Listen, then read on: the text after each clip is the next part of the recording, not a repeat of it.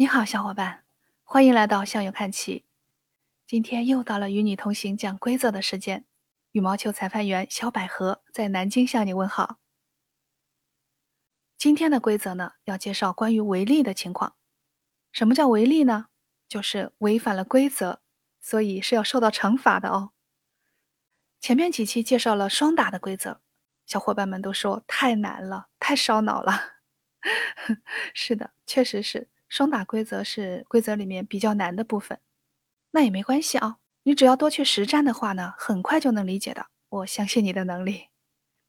今天我们要介绍的规则一点都不难，所以今天会轻松一点。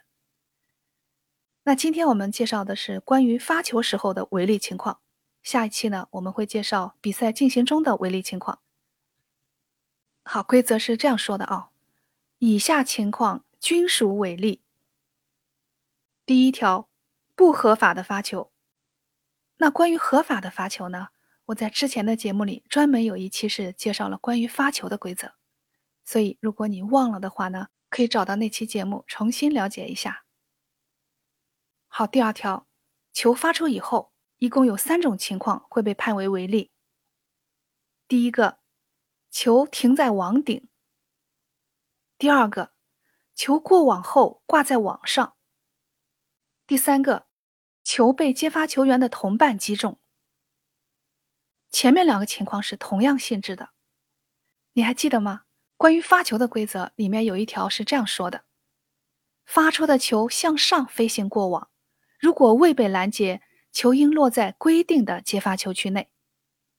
那我们看刚才说到的两个情况，发出的球停在了网顶，或者球过网以后挂在网上。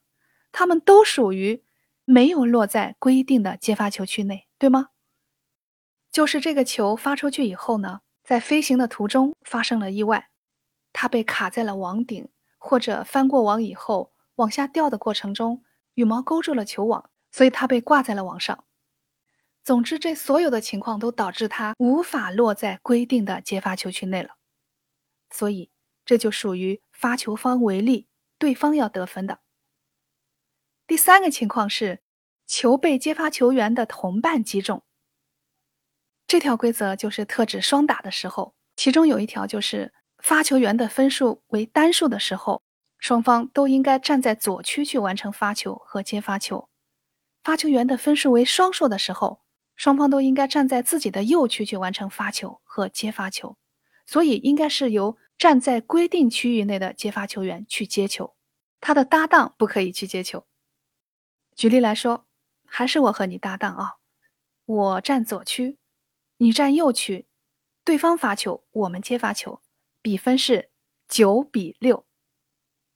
也就是说，发球方的分数是九，是单数，所以应该由对方站在左区的发球员发给我方站在左区的接发球员，也就是我，因为我在左区，所以这个回合应该由我来接发球。那么你就是接发球员的同伴，你不可以去击球。如果你去接这个球，就属于我们违例，对方要得分的。你看今天的规则一点都不难，对吧？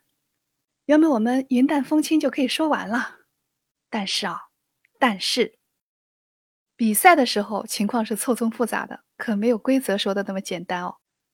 特别是一些突发的状况，可能我们小伙伴又要烧脑了。在这儿呢，我给你提个小问题，留给你思考。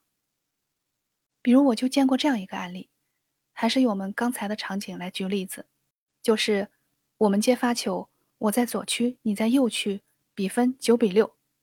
那按道理呢，对方应该是站在左区发给我们的左区，就是由我来接球。但是呢，对方的发球出现了失误，他的球没有飞向左区，而是飞向了我们的右区。而且因为你毫无防备，所以那个球就砸在你身上了。所以我就要问你了，这个球到底是谁违例呢？怎么判罚呢？欢迎你在评论区给我留言，告诉我你的答案、你的判罚，还有判罚的依据是什么。如果你想深入了解的话呢，可以加我的交流群，就是南京小百合的全拼。我会在下期节目里面把我们讨论的结果告诉大家。所以记得关注我，订阅我的“向右看齐”专辑，这样你就可以及时的收听，不会把我搞丢了。那今天的规则就分享到这了，记得给我点赞、收藏和转发。小百合跟你说再见了，我们下期见。